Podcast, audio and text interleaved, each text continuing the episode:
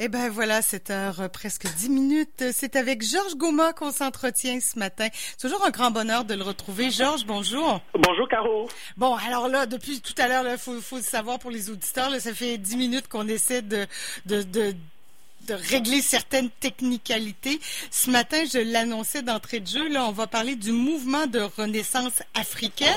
On avait prévu avoir un invité, mais code rouge oblige, on se retrouve un petit peu là techniquement, euh, Mhm. c'est plus difficile. Mais quand même, on pourra y revenir à ton invité là, euh, peut-être la semaine prochaine. Mais euh, parlons avec toi, puis je sais que tu t'y connais très bien aussi là, du mouvement de renaissance africaine. C'est international. D'ailleurs, on devait parler à, à quelqu'un à Paris, là, Monsieur Noël Moukala, qui est à Paris, qui est président de ce mouvement-là. Euh, mais, mais bon, euh, alors voilà, plus compliqué maintenant.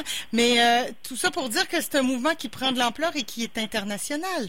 Ben, oui, oui, oui. Le mouvement de la Renaissance africaine, évidemment, c'est un mouvement qui est dirigé par Monsieur Noël Moukala, installé à Paris, et qui a, comme on l'a dit, hein, de très, très, très, très, très nombreux euh, partout dans le monde. Il n'y a qu'à aller sur leur site, euh, dans les médias sociaux, de voir l'ampleur des adhésions autour de ce, mouvement-là. Mais euh, euh, l'ampleur de ces adhésions est aussi le symptôme quand même de, quelque chose, toujours en rapport avec l'Afrique. C'est-à-dire que finalement, il, y a des gens qui se disent que non, mais il y a quelque chose qui, qui avec l'Afrique et qu'il faut faire quelque chose. Et que pour faire quelque chose, il faut s'organiser. Euh, On ne peut pas arriver à un but sans l'organisation. Mais comment s'organiser quand les gens sont dispersés un peu euh, euh, partout dans, le monde? Ça peut se faire. Et quand on pense à l'Afrique, évidemment, aujourd'hui, on pense aussi à, la diaspora africaine, c'est-à-dire, euh, Caro, tu te souviendras des années en arrière, on avait parlé de l'Afrique comme là où est parti le berceau de l'humanité. Et que des nombreuses années avant Jésus-Christ même, les Africains avaient de la navigation parce qu'ils se sont retrouvés avec les premières euh, euh, migrations très très très très longtemps, sont retrouvés en Asie, ils sont retrouvés un peu partout. Vous allez en Union soviétique, vous verrez des gens de, race- de, de, de peau foncée. Vous allez au Japon, vous verrez également les gens très très foncés. Vous allez en Chine, partout, vous verrez. Donc l'Afrique avait déjà la, la- la science de la, de la navigation à traverser des océans, elle est partout. Mais après, tout récemment, proche de nous, si on prend tout simplement la période de la traite négrière, on voit des milliers, des millions et des millions euh, de, de Noirs qui ont été déportés en Amérique, euh, euh, euh, en esclavage, et, et des Noirs qui ont construit l'Amérique, il faut le dire avec beaucoup de force, euh, euh, par leur travail euh, non et qui a constitué une nouvelle diaspora, on peut dire, euh, disons, la deuxième génération euh, euh, de, la diaspora africaine. Mais si on oublie l'histoire longtemps en arrière, on va dire la première génération de la diaspora africaine. Et puis après, ma foi, après la Deuxième Guerre mondiale, c'est là aussi les Africains ont commencé aussi à partir un peu plus librement, un peu entre guillemets, de- sur les autres continents, qui ont suivi les colons, si vous voulez. Et c'est là où on voit en Europe, il y a une diaspora africaine bien installée, en Asie de plus en plus également. En Amérique du Nord aussi, cette troisième génération de la diaspora africaine qui est constituée par nous autres, en fait, qui ne venons pas sous euh, euh, euh, la sous, sous l'esclavage ou l'esclavagisme, mais nous venons de notre propre gré en suivant aussi, nous aussi, le rêve, le fameux rêve américain. Ouais. Tu vois? Donc, Une il- meilleure éducation aussi. voilà, me- meilleure éducation et ainsi de suite. Donc aujourd'hui, évidemment, il y a beaucoup d'Africains.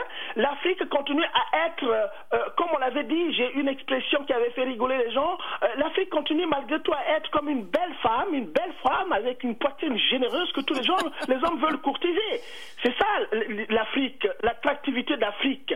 Mais c'est une attractivité qui est assez paradoxale. Voilà, un continent euh, pour lequel euh, tout le monde en dehors de l'Afrique euh, voudrait, mais un continent aussi qui est laminé par ces mêmes personnes qui, qui, qui, qui, qui apprécient au fond l'Afrique par ses matières premières, par le potentiel qu'a l'Afrique, et puis à un autre côté, cette Afrique qu'on vilipende, qu'on pense que non, mais rien à faire avec les Africains, avec tout le tralala qu'on connaît autour de la représentation qu'on se construit de l'Afrique.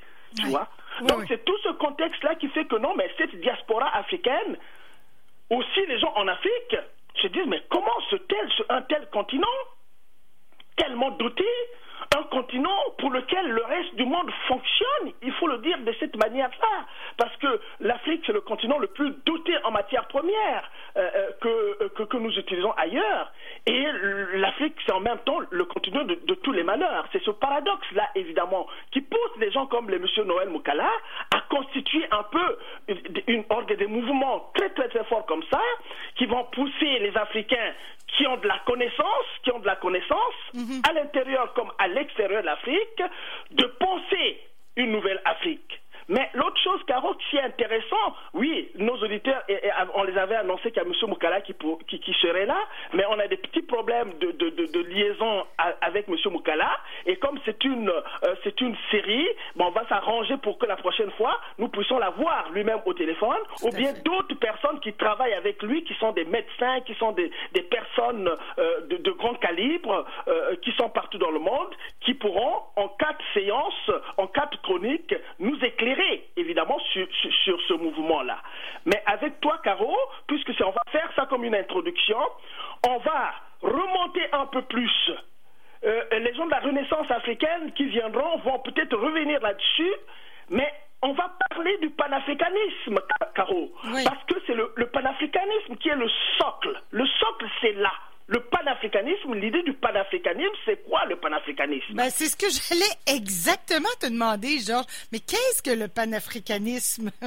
Ah ben oui, oui. Ben écoute, le, le, le panafricanisme, c'est un mouvement philosophique d'abord. Hein c'est un mouvement euh, philosophique, euh, politique aussi, et qui promeut qui promeut de promouvoir donc ouais. l'indépendance totale du continent africain et qui encourage la pratique de la solidarité, car la solidarité entre les Africains, les Africaines et les personnes d'ascendance africaine qui sont dispersées partout dans le monde, comme on vient de le dire. Ouais.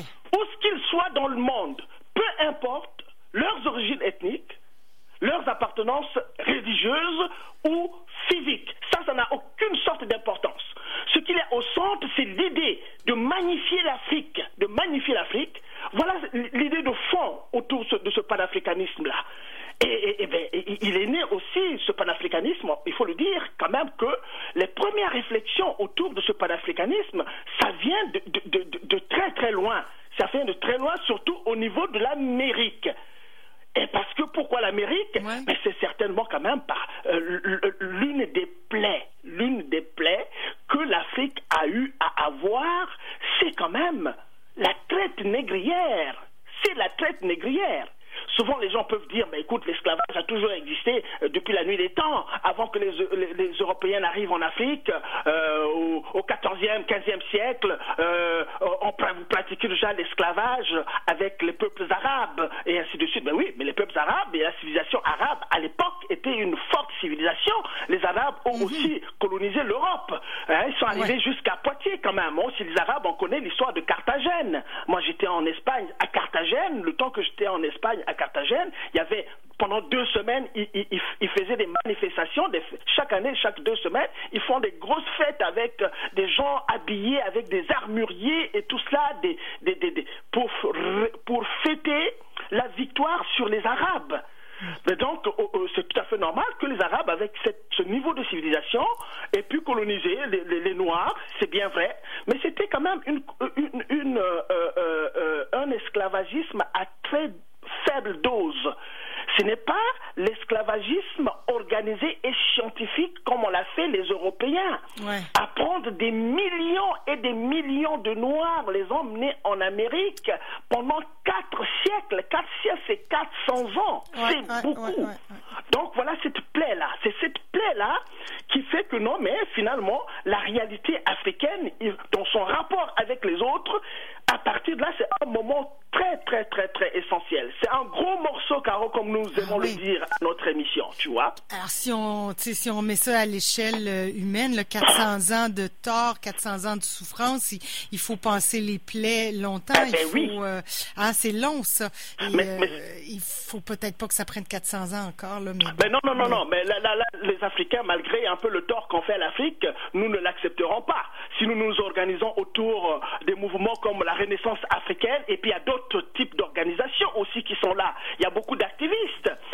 Citer par exemple le jeune euh, euh, euh, Simi Keba, par exemple, qui est un activiste alors très très très virulent, avec qui est très virulent sur la toile. Kemi Seba, vous tapez Kemi Seba, vous allez avoir, n'est-ce pas, l'approche de ce jeune garçon qui doit avoir une trentaine d'années comme ça là, et qui est connu par tout le monde, qui adopte une posture vraiment radicale de la de, la défense d'Afrique. C'est pourtant des jeunes qui sont nés en, en, diaspora il, est né en, France, mais la façon dont il défend l'Afrique, la position est radicale. Et cette radicalité a été critiquée souvent par beaucoup, mais lui, il est trop radical. Mais moi, je suis tout à fait plutôt d'accord avec cette radicalité, parce qu'il faut aller dans la radicalité pour espérer changer de fond en comble une réalité. C'est ça le truc. Et donc, pour revenir un peu, euh, pour que les gens saisissent un peu l'essence de ce, de, de ce panafricanisme-là, oui en remontant vers l'Amérique, c'est pas pour rien que nous avons focalisé sur euh, la situation de l'Amérique avec la grosse plaie qu'a constitué euh, donc euh, l'esclavagisme, qui a dépouillé en plus aussi. Il faut que les gens sachent que les gens qui en amenaient en Amérique, c'était les plus forts parce qu'il y avait un système d'élimination dès le départ. Quand on attrapait des Noirs, eh bien, il y, avait des médecins eh, qui, qui, regardaient, leurs conditions physiques. Mhm. Donc, on prenait les plus forts parce qu'on savait très bien qu'ils vont là-bas pour travailler comme des bêtes de somme. Alors, ces plus forts-là, la traversée alors voilà une épreuve, la traversée, et chaque fois, les gens qui sont dans une cale, tu vois, dans la cale d'un bateau, c'est dans le noir complet. Hein. On met beaucoup d'esclaves là-dedans, et qu'il faut que les gens se représentent cela, parce que quand on a un rapport avec l'Afrique, les gens prennent le rapport à la légère. Il ne faut pas prendre ce rapport à la légère, parce que évidemment, les conditions de la traversée étaient très très difficiles au point où évidemment euh, chaque matin euh, les négriers devaient descendre le, nez bouché pour voir un peu euh, ceux qui sont morts et les sortir et les balancer par, à travers le, bateau. C'est ça la scène, la réalité. Il faut qu'on ressorte un peu toute cette réalité que beaucoup ne comprennent pas aujourd'hui quand on a un rapport avec l'Afrique. voyez Donc on, les prend, on les jette. Chaque matin, c'était ça. Mais comment est-ce que les êtres humains peuvent vivre la traversée qui durait parfois des mois à atteindre l'Amérique dans ces conditions-là Dans ces conditions-là et quand ils arrivent, ben voilà, c'est des gens qu'on vend. Il faut les vendre comme, euh, évidemment, comme euh, les Africains n'avaient pas le statut d'être humain, puisqu'on les, on les vendait comme on peut vendre euh, une brebis ou, que sais-je encore. Et puis les conditions de travail, ils travaillent tout le temps, tout le temps, sans être payés. Sans être payés pendant 400 ans, l'esclavagisme que ça a duré. Et puis, ben, Donc ça laisse des conséquences, ça fait des conséquences immenses, là. Immenses. Et c'est pourquoi on prend l'Amérique comme vraiment la source de, ce panafricanisme-là, parce qu'il y a des personnages, des personnages, des personnages, même avant les Dubois, là, les Dubois, il y avait les personnes comme euh, Edward Vilmot Blyden, qui est le partisan du retour en Afrique, parce que là aussi, la bataille que les, Noirs américains ont menée, on dit aujourd'hui que, bon, il y a beaucoup de Blancs euh, qui ont participé à l'abolitionnisme et tout cela, on peut le reconnaître, les gens comme les Schwelcher et beaucoup d'autres encore, euh, euh, que je ne peux pas citer ici, mais les gens comme les Schwelcher qui sont souvent pris comme des références dans l'abolitionnisme, qui sont des Blancs. Mais on oublie la résistance propre de ces Noirs qui étaient en esclavage, qui travaillaient dans des champs, parce qu'il y avait deux types d'esclaves. Il y avait les esclaves des champs et les esclaves des maisons. Mhm. Les esclaves des maisons, c'était des domestiques qui s'occupaient, n'est-ce pas, euh, de tout, en fait, voilà. Et puis les esclaves des champs, qui chaque matin, du lever au soleil, au coucher du soleil, ils étaient dans les champs. Mais qui a mené plus la résistance, qui a mené beaucoup plus le mouvement euh, euh, pour aller vers la libération ou l'abolitionnisme, ce sont les, les, esclaves des champs. Parce a toute une démarche là, il y a toute une démarche qu'ils avaient, mais quand ils travaillaient dans les champs, euh, sous le, soleil et tout cela, on entendait des murmures, on voit que euh, euh, les champs de maïs, mais ils sont en dessous puisqu'ils sont travaillés. Les murmures et ainsi de suite, ben, c'était ça la résistance.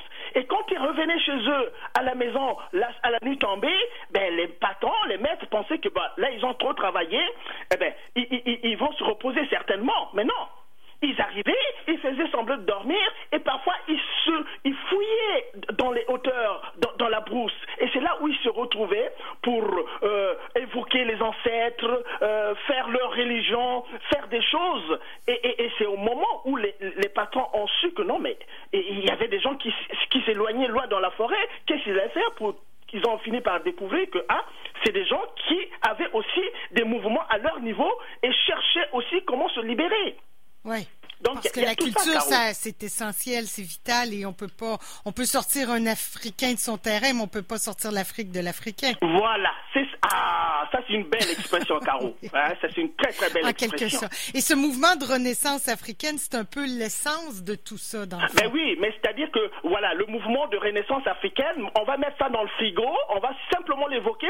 Il n'y a que M. Moukala et ses partisans qui pourront le dire euh, euh, euh, concrètement. La seule chose que je peux dire par rapport à ce mouvement-là, euh, c'est tout simplement que, ben voilà, c'est les Africains qui se réveillent, qui se réveillent en ayant conscience, évidemment, de cette tragédie qu'ils ont vécue, qui n'est pas prête à, disparaître. C'est-à-dire, ces Africains qui ont continué à vilipender partout, euh, alors que, comme je l'ai dit au départ, l'Afrique, c'est un morceau essentiel. Sans l'Afrique, le monde entier ne peut pas fonctionner. Parce que rien que ce qu'on va prendre gratuitement, entre guillemets, en Afrique, euh, on a beaucoup parlé du Congo-Brazzaville, tu te rappelles encore, Caro, euh, beaucoup parlé du Congo-Brazzaville, mais le Congo-Brazzaville, c'est quand même un petit pays de 4 millions d'habitants avec d'énormes potentialités du social où la France est bien installée, prend du pétrole presque gratuitement parce que l'un des présidents de la grande compagnie Elf à l'époque, Loïc Le Pigeon pour ne pas le citer, a dit clairement qu'il y a eu des cargaisons fantômes au Congo-Brazzaville.